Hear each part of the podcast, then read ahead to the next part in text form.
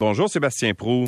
Bonjour Louis. Alors, ben, parlons du Parti canadien du Québec, euh, Sébastien. C'est un, c'est un parti qui est né du mécontentement, en fait, euh, de, de l'impact ou du, euh, comment dire, de la façon dont le Parti libéral traitait de certains sujets, la loi 96 notamment. Il y avait beaucoup de mécontentement dans la communauté anglophone et là, ils ont répondu à la création d'un parti. Effectivement, c'est un parti qui est né de cette contestation, puis du désintérêt là, euh, du Parti libéral, selon eux, euh, à l'égard de la communauté anglophone, mais aussi en réaction là, à des projets de loi euh, de la coalition Avenir Québec, parce que tu me le faisais, tu me proposais d'aller voir, Louis, son, le, le, site web du, du, du parti, ce que j'ai survolé rapidement, et, et, et c'est ce qu'on voit, là, c'est c'est une attaque frontale à, à la CAQ notamment, et au Parti libéral, bien entendu, mais à la CAQ notamment sur les droits et libertés. Euh, ils prétendent que ce sont des principes inviolables euh, et ils sont un parti de contestation. Euh, est-ce qu'ils souhaitent refaire un peu le coup du Parti conservateur du Québec qui est né de la pandémie et de la contestation des façons de faire pour encadrer et ou nous protéger de la pandémie? C'est une bonne question. le défi d'Éric Duhem, c'est d'ouvrir au-delà du mécontentement à l'égard des règles sanitaires pour devenir un parti politique qui a une offre politique à faire aux Québécois. Dans le cas euh, du Parti canadien du Québec, écoute, je regardais ça rapidement. Euh, je vois mal comment ils peuvent aller au-delà de ce qu'ils font. Peut-être que ce sera possible, mais je regarde les principes. D'abord, c'est de la contestation pure et simple à l'égard de ce qui se fait au Québec en termes de droits et libertés. Deuxièmement, et là, c'est le nationaliste en moi qui, euh, qui s'est senti un peu heurté ce matin en voyant le principe 2 qui est respecter l'intégrité de la Constitution canadienne, c'est renoncer à la, clause, la, la clause, non euh, c'est, c'est de faire en sorte que cette Constitution-là s'applique euh, euh, de manière parfaite et totale dans le contexte québécois. C'est faire abstraction de nos revendications, c'est de faire abstraction de nos différences. Euh, c'est renoncer à la loi 101, euh, notamment euh, lorsqu'il est question des enfants issus de l'immigration.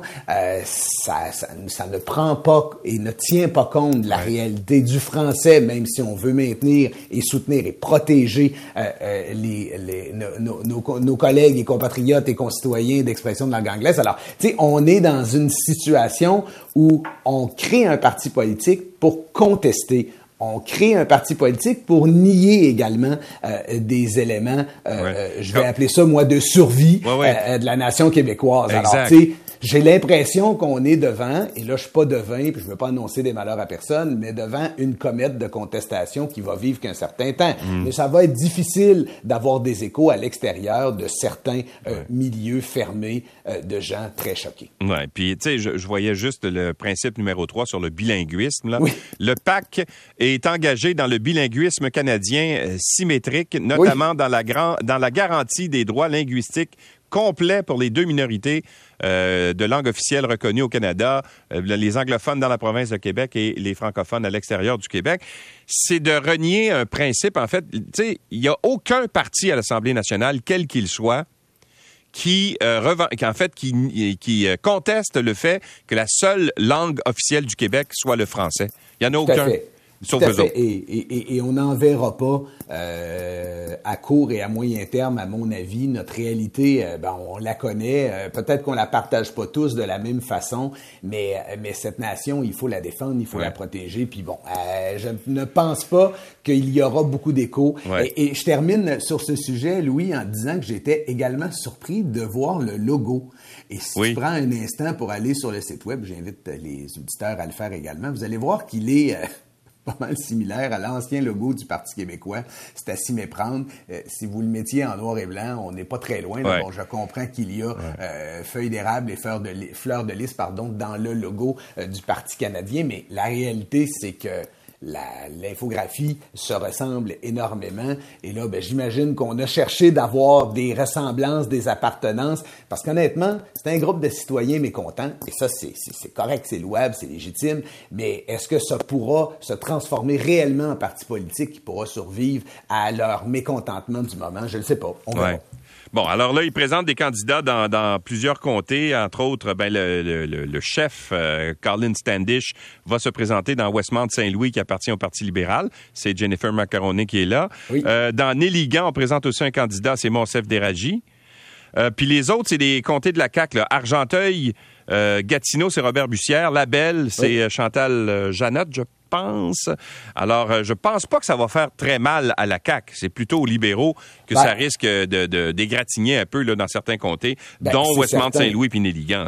C'est certain, puis tout, le monde pourra euh, rapidement faire la déduction suivante, c'est qu'on va tenter du, du côté euh, du Parti canadien et de l'autre parti politique là, qui est issu également de la communauté anglophone et qui sera plus proche de Montréal en termes d'idéologie que du reste du Québec en termes de préoccupation également. Et, ça va être un jeu de, on va tenter de diviser le vote pour voir qu'on mm. peut, si on peut faire passer quelqu'un d'autre. Ça va ressembler à ça inévitablement parce que, bon, je voyais les, les, les, les prétentions du chef là, de vouloir avoir 125 comtés, mais la réalité, puis je pense qu'il a l'honnêteté également de le dire, c'est qu'ils vont euh, tenter euh, de miser sur leurs forces leurs forces qui sont extrêmement locales, j'imagine, et qui, et, et, dans le fond, un parti politique comme celui-là, Louis, qui, qui, qui est un mouvement spontané, ça va reposer sur beaucoup de jus de bras, sur des intentions et une motivation à très court terme pour faire en sorte de tenter d'en faire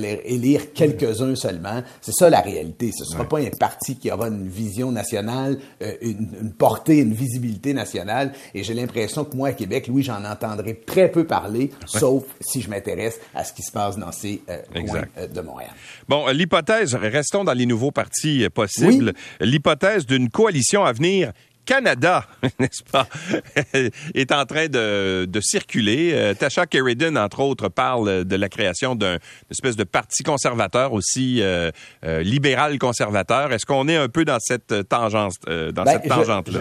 Je, trouvais intéressant de faire un peu de politique fiction avec toi la suite de l'article des Voix Verts ce matin, parce que d'abord, faut, faut, souligner que si M. Charret éventuellement se retrouve à la tête d'un parti comme celui-là, faudra, faudra lui reconnaître cette capacité de se renouveler et de faire de la politique à différents niveaux, à différents moments, dans des contextes complètement différents et vraisemblablement de réussir à maintenir sa pertinence à être l'homme de la situation. Il n'a pas gagné la course du Parti conservateur. Il n'est pas aujourd'hui le chef d'une coalition Canada, mais, mais n'empêche, les gens euh, sont autour de lui. Il y a un mouvement euh, autour de Jean Charest. Lorsqu'il s'intéresse à la politique, lorsqu'il lève la main pour dire je veux le faire, ben, il y a des gens qui ont de l'intérêt à s'associer à lui puis à être près de lui. Pourquoi? Parce qu'il a cette capacité-là et c'est un excellent politicien. Une fois que j'ai dit ça, c'est intéressant, cette histoire-là, parce que euh, tu le sais, puis j'imagine que comme, comme moi et comme d'autres dans ton entourage, y a des gens qui se disent ne pas se reconnaître dans la politique canadienne actuelle. Les libéraux avec le NPD très à gauche, euh, une façon de moins en moins, euh, euh, je dirais, pragmatique peut-être pour certains de faire de la politique. De l'autre, le Parti conservateur qui, qui, qui vit des difficultés et qui, avec Pierre Poliev à sa tête, là, ben, n'est prend un virage très à droite, en fait. Et, et, n'est plus une option mm. euh, pour bien des gens, très sincèrement.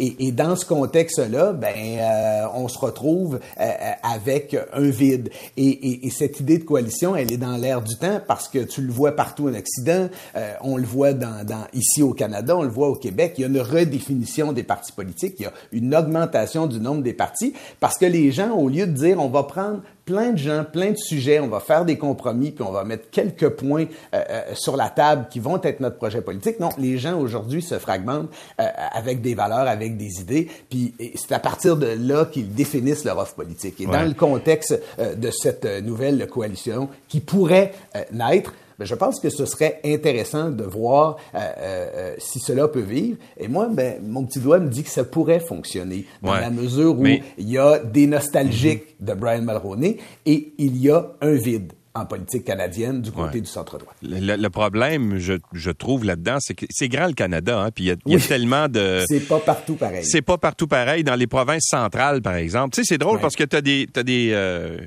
Des des, des pôles plus à gauche aux extrémités du Canada, dans l'Est et dans l'Ouest. Et par la suite, dans le centre, c'est très, ça, ça, a une tendance beaucoup plus à droite.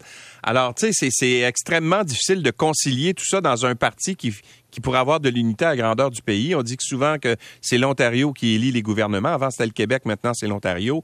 Euh, alors, tu sais, c'est difficile de concilier tout ça. Puis je me demande si c'est une coalition de, de, de plus de centre de centre droite, mettons, euh, pourrait rallier tout le monde. C'est le ben, questionnement. Euh, ta, question, ta question est bonne et légitime. Maintenant, ce qui est intéressant dans l'idée d'une coalition, je pense, c'est qu'on peut faire abstraction de ce qui marche pas ailleurs. C'est-à-dire, on peut se réunir sur des sujets qui, eux, sont euh, fédérateurs. Puis, tu sais, tu as raison, le Canada, il est grand, puis le Canada, il n'est pas partout pareil. Mais en plus, c'est qu'on n'est pas Canadien partout pareil de la même façon. Puis, il y a des endroits qu'on l'est plus que d'autres. C'est-à-dire qu'il y a des endroits où notre province compte plus que d'autres.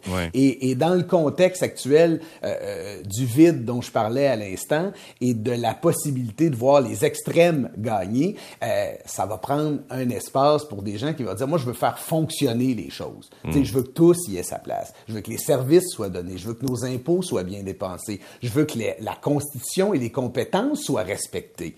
Et ça, ben, ça va plaire à des nationalismes au Canada et au Québec. Ça va plaire à ceux et celles qui veulent de la stabilité pour faire de l'économie, pour qu'on ait de la valeur puis qu'on puisse créer de la richesse. Fait que, tu sais, quand tu enlèves les sujets qui sont des distractions et qui divisent, ben, tu peux te réunir autour de certains concepts. Puis c'est ça la coalition. C'est un peu ce qu'a fait la coalition Avenir Québec quand François mm. Legault disait au début, moi mon programme politique, c'est de ramener de la richesse, c'est de vouloir faire du Québec un État riche. Ouais.